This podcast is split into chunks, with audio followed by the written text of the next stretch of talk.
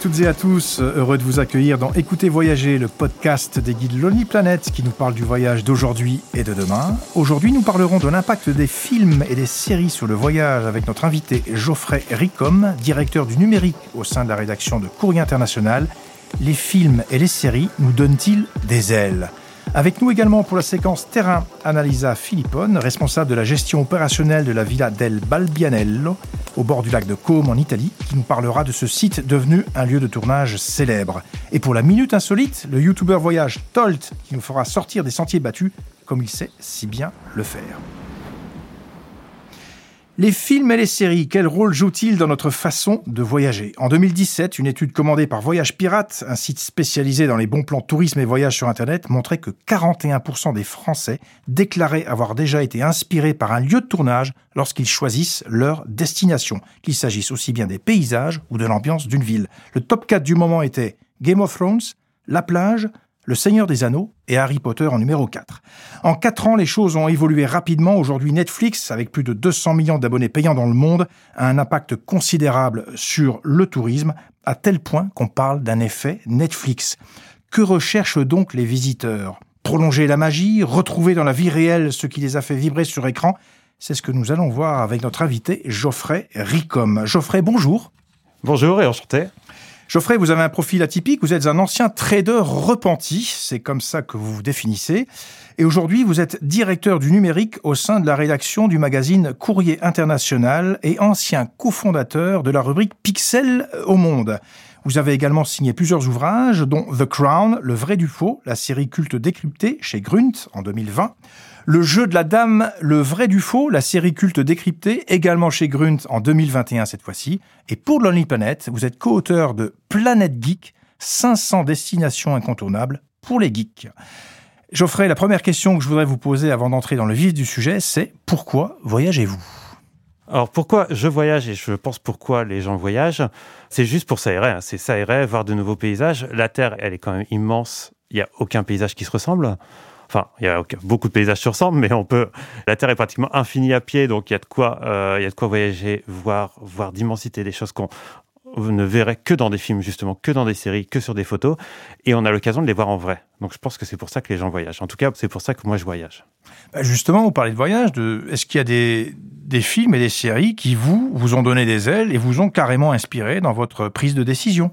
Alors moi, mon plus gros voyage, bon, il faut savoir que depuis que je suis petit, euh, c'est Le Seigneur des Anneaux qui m'a inspiré. D'abord le livre, évidemment les, films quand ils sont sortis, j'avais une vingtaine d'années, et quand les films sont sortis, c'était euh, le, finalement c'était toute une imagerie de mon enfance, toute mon adolescence qui euh, qui devenait réelle, qui qui était projetée, qui était plus juste comment je l'imaginais, mais qui était devant moi. Et, et bien sûr, les films commencés ont été tournés en Nouvelle-Zélande sachant qu'il y avait vraiment, euh, on parlait jamais de la Nouvelle-Zélande avant. Et donc, euh, moi, ça a été vraiment un voyage initiatique de vouloir aller en Nouvelle-Zélande, voir les décors du Seigneur des Anneaux.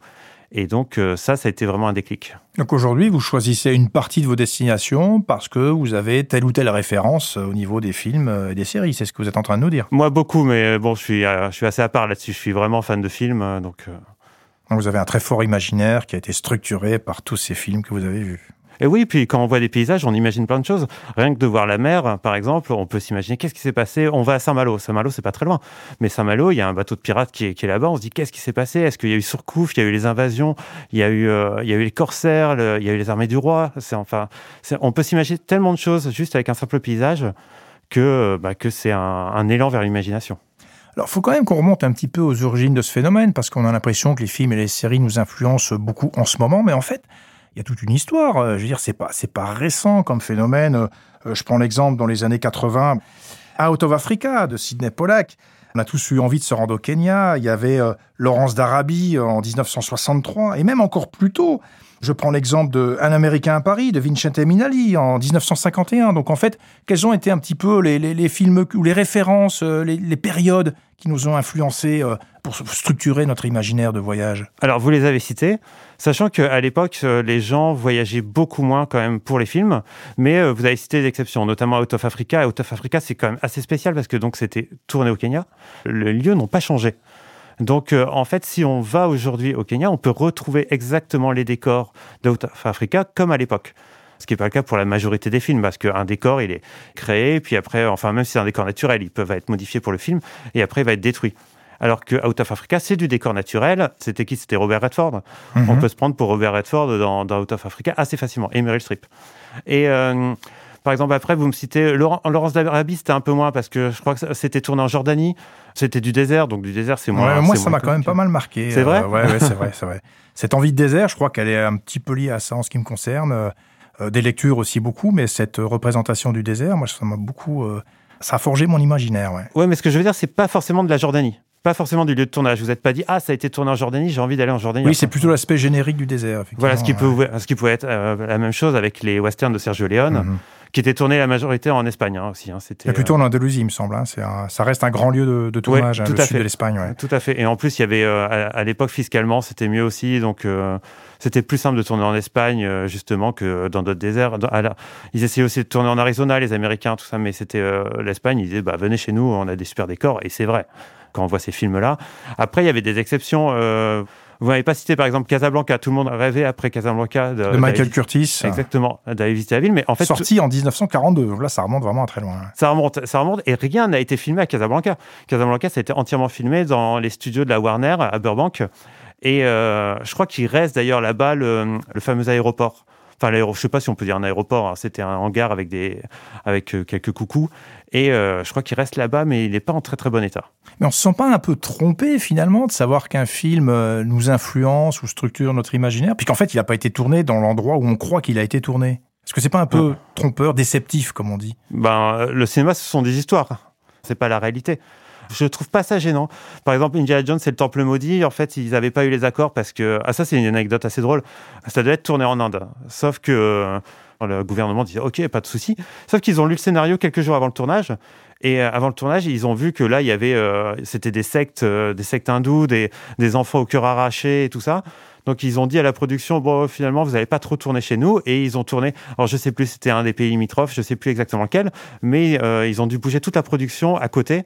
Ils ont été persona non grata après lecture du scénario. Donc il peut avoir des éléments techniques qui font qu'un film n'est pas tourné dans le lieu lui-même. C'est vrai qu'Indiana Jones a quand même créé un mythe pour, pour toute une génération. Ah bah, évidemment, parce que tout le monde se rappelle la carte, la fameuse carte, l'avion qui se déplace avec le point rouge euh, qui longe, et ça a permis d'apprendre où, était les pays, le, Pérou. Moi, j'avais aucune idée où était le Pérou avant d'avoir les aventuriers de l'Arche perdue. Et vous êtes allé au Pérou, justement euh Moi, je suis pas allé au Pérou. J'aimerais bien y aller. Et l'Andalousie, qui est justement aussi une région. Euh, L'Andalousie, oui, ah oui j'y suis allé. Mais Vous avez retrouvé cette ambiance, cette connexion, justement? Oui, oui. Alors après, on est souvent déçu. Hein. Enfin, on est souvent déçu. Non, ça dépend. Quand c'est les lieux naturels, on n'est pas déçu.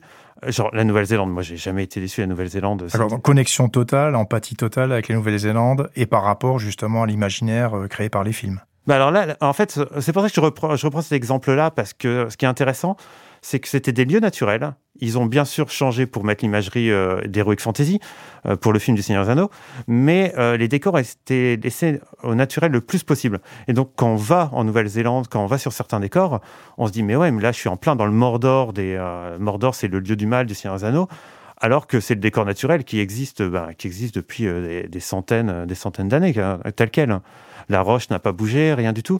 Et donc là, on n'est pas déçu parce qu'on se sent au milieu du décor. Par contre, d'autres décors, genre euh, à Rome, euh, là, euh, là, on se dit ben, ben non, c'est, ça a plus sa grandeur, euh, sa, grandeur du décor. Les décors de western qui étaient tournés là, ils sont un peu vieillots maintenant, et donc.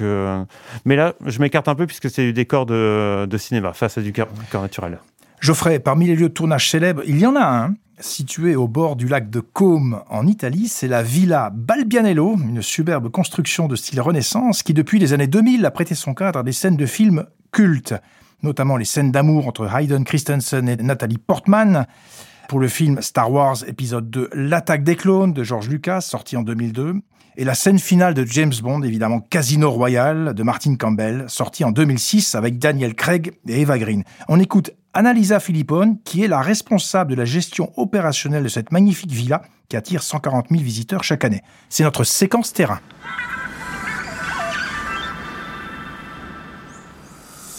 La Villa del Balbianello a été construite par un cardinal à la fin du XVIIIe siècle. Elle est située sur la pointe d'un promontoire à Tremezzina sur le lac de Com. Le dernier propriétaire, le comte Guido Monzino, un célèbre explorateur, l'a donné à la FAI, la Fondation pour l'environnement italien, à sa mort en 1988.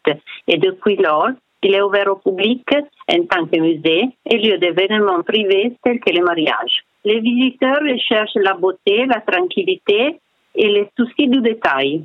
Dans la villa, on était tourné euh, Casino Royale, James Bond, et Star Wars, le deuxième épisode, l'attaque des clones. Pendant les tournages de Star Wars, euh, j'ai toujours vu des plateaux remplis de snacks au chocolat passés pour Monsieur Lucas. Et la première fois, il était ici dans Incognito. Après les tournages des films, nous avons eu quelques demandes pour des mariages et des anniversaires sur le thème de Star Wars et James Bond, avec des personnages costumés, des bandes sonores et des cadeaux à thème. La photo souvenir plus recherchée est liée à Star Wars, le mariage sur la terrasse, mais aussi la gloriette du Casino Royal.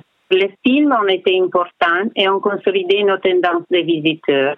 Nous n'avons pas eu de documentation sensationnelle aussi parce que la structure est délicate et ne peut pas recevoir des flux touristiques trop importants. Chaque année, nous avons eu une augmentation. Nous sommes passés de 110 000 à 140 000. Dans l'année passée, on a eu 52 000 visiteurs et c'est bien pour, pour les périodes pour les Covid. Et mm, pour 2021, euh, on espère dépasser euh, ce, numéro de visiteurs et pour, pour l'année prochaine, je pense qu'on va augmenter.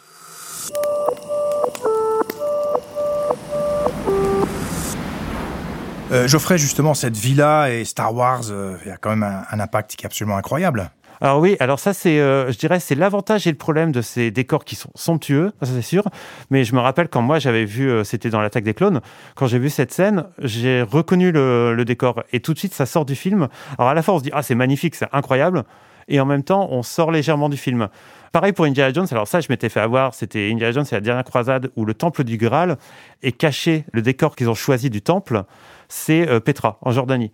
Alors, moi, j'avais 10 ans. Autant vous dire que j'ai dit, waouh, le décor, il est incroyable. Hein. Et j'étais non. Par contre, j'étais allé avec euh, mon grand-père qui me dit, bah, c'est Petra en Jordanie, ça, ça, on connaît. Et donc, c'est toujours la balance qu'il faut faire entre choisir un décor naturel, mais qui n'est pas connu pour le faire passer pour quelque chose d'autre, et euh, avoir un décor qui est grandiose. Hein. Mais il y a quand même euh, les films et les séries qui sont vendus à l'étranger. Ils ont quand même un rôle un petit peu comme les, comme les réseaux sociaux finalement. Est-ce que ça risque pas un petit peu de pervertir une destination à force d'attirer une croissance exponentielle de visiteurs. Alors, je, je pense que... par exemple, je prends les rues de Paris avec euh, Amélie Poulain, où tout le monde, toute la planète entière a voulu passer euh, à Montmartre, par exemple. Oui, mais finalement, ça a fait beaucoup de bien à Paris, hein, je pense. Comme on, reparle de la Nouvelle-Zélande, la Nouvelle-Zélande, ça a fait beaucoup de bien économiquement. Amélie Poulain, c'était quand même incroyable. Alors, nous, en tant que Parisiens, moi, je me rappelle à l'époque, oui, on, se disait, ah, les touristes, tous les touristes qui nous pourrissent Montmartre. Mais c'est quand même incroyable qu'on ait une ville qui soit magnifique et qu'on ait des gens qui viennent visiter des lieux de décor. Et nous, on fait pareil. Hein, quand, on va à Notting Hill prendre des photos, c'est exactement. c'est Orelsan qui dit euh, s'il faut pas être raciste à l'étranger, on est toujours un étranger.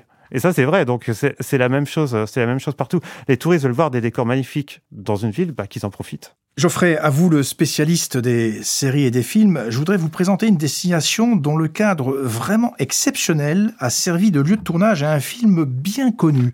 Je vous donne un indice. Si je vous dis Jacques Sparrow et Johnny Depp.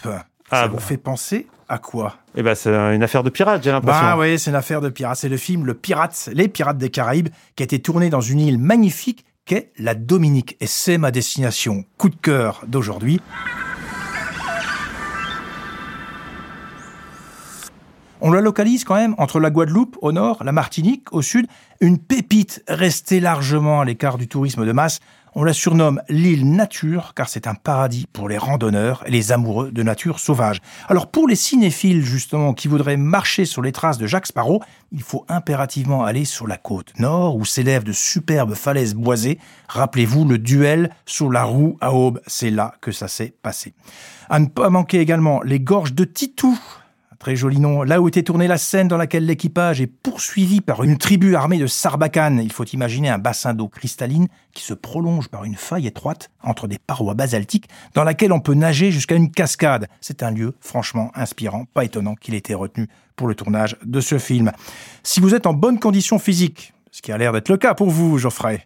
Vous pourrez faire la randonnée qui mène au Boiling Lake. Six heures aller-retour quand même, mais quelle récompense là-haut. On découvre dans un paysage lunaire un lac bouillonnant comme une gigantesque marmite, un chaudron de sorcière enveloppé de vapeur, avec des eaux laiteuses en ébullition qui proviennent des entrailles de la Terre, car ce lac est bien sûr, vous vous en doutez, d'origine volcanique. Côté marin, cher à mon cœur, vous le savez, je pratique la plongée sous-marine.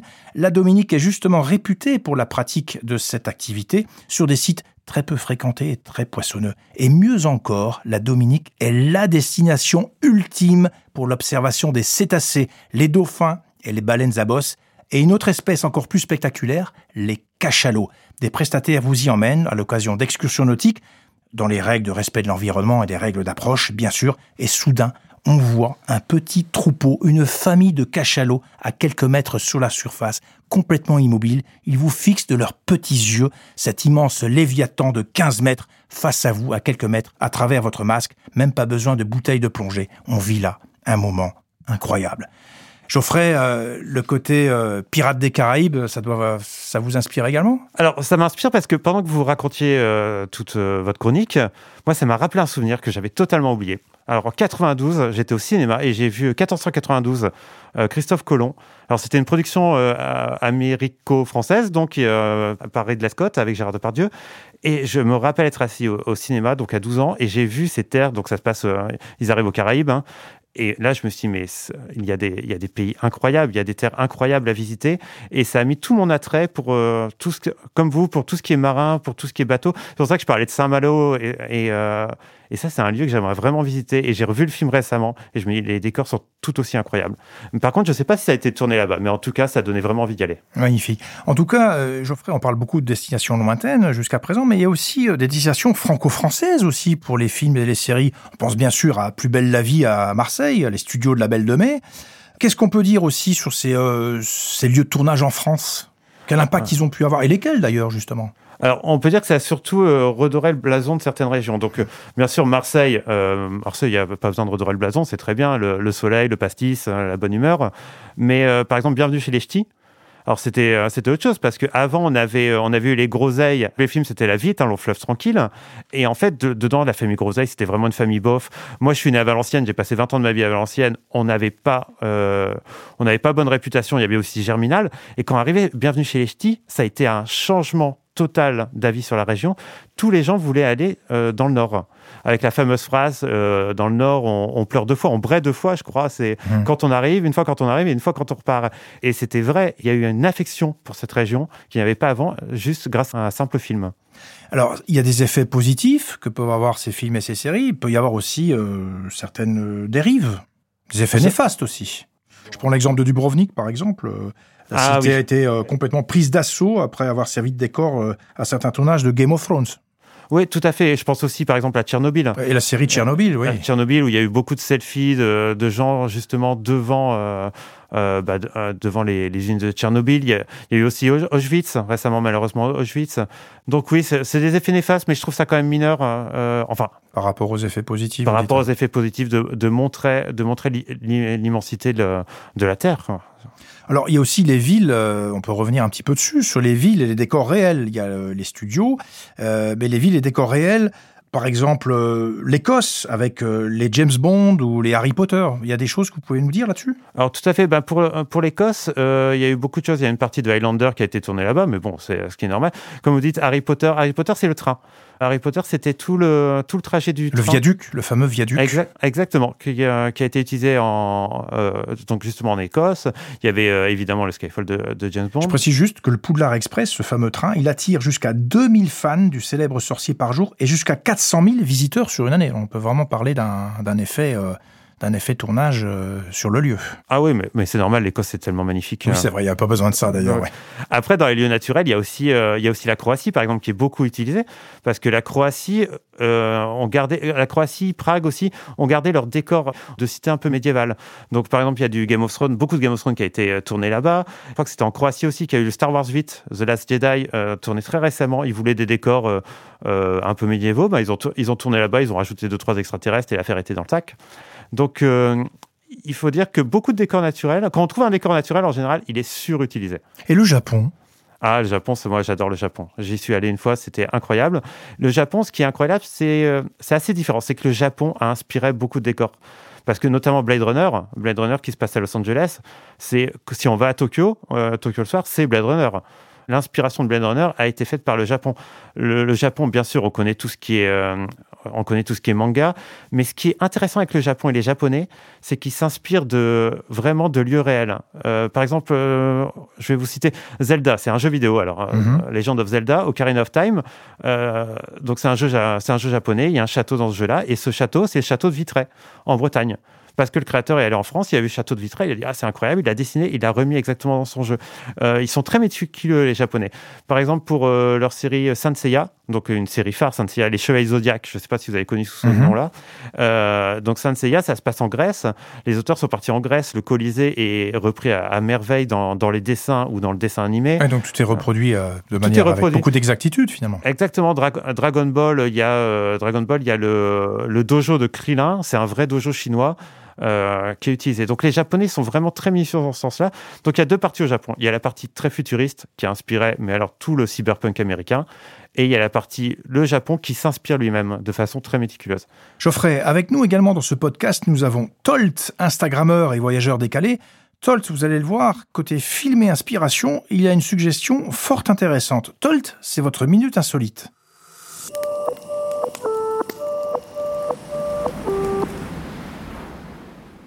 Dans le genre série qui donne envie de voyager de façon très différente, il faut vraiment que je vous parle de Dark Tourist. Diffusée depuis 2018 sur Netflix, cette série documentaire suit les aventures de David Ferrier, un journaliste qui a toujours été attiré par l'étrange et qui s'est donné pour mission d'explorer la face macabre et glauque du tourisme. Au programme, pas de farniente, pas de cocktail en terrasse, mais plutôt la visite d'une ville hautement radioactive au Japon, ou bien une rencontre avec des vampires à la Nouvelle-Orléans, ou encore une cérémonie de nettoyage d'un corps momifié en Indonésie. Bon, pas certain que ça donne envie à tout le monde, mais je pense que je comprends ce que recherchent les adeptes de ce type de tourisme. Comme n'importe quel voyageur, ils recherchent avant tout à sortir de leur zone de confort, et comme pour certains aventuriers, c'est en côtoyant la mort de près qu'ils se sentent véritablement vivants.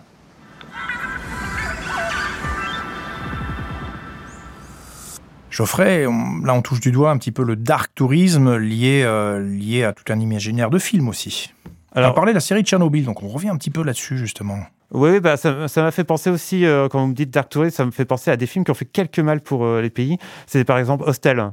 Hostel avait fait beaucoup de. Ça se passe où ça? Ça se passe, alors si je me rappelle bien, c'était. Euh, je me demande si c'est pas à Prague, où c'est le tourisme, où il y a les étudiants qui, qui, partent faire la fête à Prague. Et bon, et dans le film, c'est un film d'horreur, hein, ils, sont, ils sont kidnappés, ils sont découpés en petits morceaux. Et je crois que ça fait beaucoup, beaucoup de mal au tourisme. Et, euh, ça, c'était une facette. Et pendant longtemps, hein, je crois que ça a duré 3-4 ans, même, euh, je crois que même le gouvernement avait gueulé, et à juste titre, pour dire, bah, c'est pas comme ça chez nous. Et ils ont dû faire beaucoup de campagnes marketing pour refaire venir du, euh, du tourisme étudiantin. Geoffrey, on a aussi évoqué pour l'instant très brièvement les studios. Par exemple, les studios deviennent des lieux de visite, des attractions touristiques à part entière. bien sûr, les plus célèbres, les studios de Harry Potter, près de Londres, les studios de Cinecittà à Rome, euh, les Universal Studios à Hollywood, à Los Angeles, euh, c'est devenu vraiment des lieux à part entière, des attractions touristiques euh, qui connaissent un succès grandissant. Ah, tout à fait. Bon, moi, j'ai vraiment un amour. Alors, c'est lequel votre préféré hein, de tout ça que vous avez visité? Ah, c'est dur à dire, c'est dur à dire. mon préféré, je pense que ça serait. Ou plus spectaculaire d'ailleurs, si on devait en conseiller un. Ah, c'est Harry Potter. Ah, ça. Pourquoi Expliquez-nous. Faites-nous un peu la visite guidée là. De Harry Potter? Ah ben quand on rentre, alors bon, on, c'est quand même à quoi une heure de Londres à peu près. Faut mhm, prendre, mhm. faut prendre un bus qui n'est pas donné, mais bon, euh, c'est une fois de la vie. On, prend un bus et on va, on va à une heure de Londres, qui sont les studios où ont vraiment été tournés Harry Potter. Et là, on a tous les décors. On rentre dans le décor, on rentre dans le bureau de Dumbledore, on voit les effets spéciaux, comment ont été créés, les effets spéciaux de Harry Potter. On peut même, euh, on peut même aller, euh, aller sur un balai et euh, s'incruster euh, sur un fond vert pour voir notre image sur un balai. On va dans le night bus, je sais plus comment il s'appelle en français, en anglais c'est le night bus. Euh, et en fait, il y a vraiment tout, tous les décors. Et à la fin, il y a un décor incroyable que je peux pas révéler ici, mais qui est absolument incroyable. J'étais bouche bée parce qu'il y a des animations, des choses comme ça, et euh, j'avais jamais vu ça en réel. C'est un décor. J'étais avec mon fils. En plus, mon fils, il venait de lire Harry Potter. Enfin, il avait 8 ans, il avait pas terminé de tout lire, mais il avait les yeux qui brillaient. Donc, ça valait le coup. Ça valait Alors vraiment. moi, je le connais pas celui-là, mais j'ai visité ceux de, ceux de Los Angeles hein, et Universal Studios Hollywood. Je crois que j'y ai passé la journée d'ailleurs et euh, je me suis retrouvé une âme d'enfant. C'est, normal comme, Ah bah. comme syndrome. Ah Bah, tout à fait. De toute façon, Universal, en plus, il y a quand même des, des lieux iconiques. Il y avait la place de Retour à le futur, bon, qui a un peu brûlé, euh, qui a brûlé récemment, mais euh, il y avait les décors de, de la Guerre des Mondes. Ils changent les décors en plus avec, les films. Là, je vous cite la Guerre des Mondes, qui est un film assez récent, enfin assez récent pour moi, ça a 10 ans. Comme ils renouvellent euh, sans arrêt les films, on se retrouve toujours en se disant ah mais ça j'ai vu ça, j'ai vu ça. Il y a eu des Transformers. Je sais pas si vous avez vu ça. On, il y avait des vrais Transformers qui bougeaient quand quand j'y étais allé. On voit les dents de la mer. Après, à côté de Universal, il faut dire qu'il y a les studios Warner. Mhm. Donc les studios Warner, on peut s'asseoir sur le canapé de Friends, qui est remis au goût du jour là avec le, le dernier. Oui, donc c'est, c'est toujours en évolution en fait. c'est toujours en évolution. intéressant. Et c'est euh, et puis euh, c'est un vrai business hein, aux États-Unis. Mhm. Oui. Il y a un truc incroyable aussi, c'est ça permet de voir la vraie suite de Terminator 2 qui était une attraction, qui était une attraction des studios Universal de Floride, et qui était le, vrai Terminator 2,5 tourné par James Cameron. Donc ça, c'est vraiment un truc de fan. hein. Mais c'est des, des choses incroyables qu'on peut voir et qui sont pas forcément mises en avant. Mais, euh, mais quand on est fan, c'est c'est inestimable. Alors Geoffrey, il y a aussi euh, parmi les parcours euh, pour, pour les cinéphiles, il y a les musées. Et là, vous, je crois que vous avez une anecdote intéressante du côté de Lyon. Ah bah, il faut pas aller très loin. Euh, à Lyon, ils ont récupéré en 2013 ou 2014, je crois que c'était en 2014, ils ont récupéré la reine-mère alien. Alors, qu'est-ce que c'est la reine-mère alien? C'est le deuxième alien. Aliens, justement, de James Cameron. Il y a l'alien le plus gros, qui est la reine-mère qui pond les, aliens. Et ils ont récupéré le, vrai mannequin, enfin, la, vraie alien, avec les pompes hydrauliques pour la faire marcher, telle qu'elle était dans le film, telle que ça, qui a, été filmée. Donc, la vraie reine alien du, du film incroyable de James Cameron de 86, elle est, elle est à Lyon actuellement dans, Dans quel musée? le musée cinéma et miniature Mhm. et, euh, et elle est tout bonnement incroyable et se dire que cette reine alien qui a fait peur à toute une génération Mm. Oui. de d'enfants, d'ados, d'adultes, elle est là, elle peut être là devant nous. Et les musées, En Suisse également, parce que moi j'ai adoré Alien, hein, ça reste un, un film culte pour moi. Euh, je crois qu'en Suisse aussi, on peut se replonger dans l'ambiance. Alors, on, on- oui, oui, alors on oublie souvent, euh, là on reste dans Alien, on oublie souvent les musées, ça, mais ça vous avez raison d'en parler, parce que par exemple, il y a le musée Giger ensuite. Uh-huh. Giger, c'est, euh, c'était un artiste un peu fou qui, euh, qui dessinait des, des images d'horreur et c'est lui qui a dessiné l'Alien. C'est lui qui a dessiné l'Alien. C'est lui qui a dessiné les dessins préparatoires de Dune, la première version de Dune hein, qui qui s'est pas faite. Et il a dessiné aussi des images de Necronomicon. Il est incroyable. Allez Geoffrey, pour finir, avant de nous séparer, cinq questions pour la route.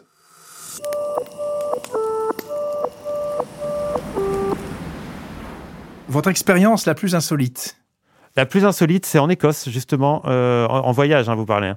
Bien Euh, sûr. euh, en Écosse, j'étais allé sur l'île de Skye. Et en fait, l'île de Skye en Écosse, il pleuvait. Il pleuvait des torrents de pluie. C'était incroyable. Tout était fermé. Alors, parce que j'étais arrivé genre à 19h en, en voiture, euh, à 17h, tout est fermé là-bas.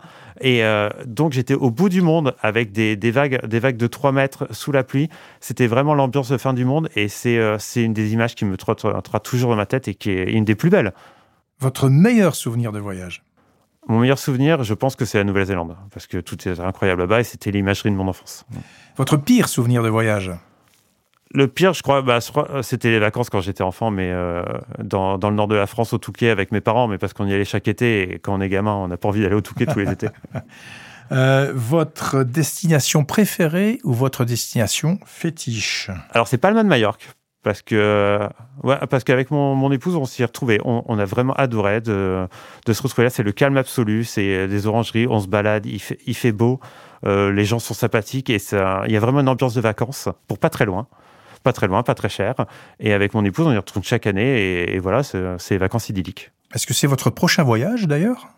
Euh, bah, comme je viens d'avoir euh, une petite princesse qui a à peine deux semaines, je suis pas prêt de voyager tout de suite, mais j'aimerais bien l'amener là-bas. Merci Geoffrey. Quelques conseils de lecture pour prolonger notre voyage dans l'univers des séries et des films. Je rappelle les ouvrages que vous avez signés. The Crown, Le vrai du faux, la série culte décryptée chez Grunt, paru en 2020. Le jeu de la dame, Le vrai du faux, la série culte décryptée également chez Grunt, paru en 2021. Et chez Lonely Planet, vous êtes co-auteur de Planète Geek 500 destinations incontournables pour les geeks.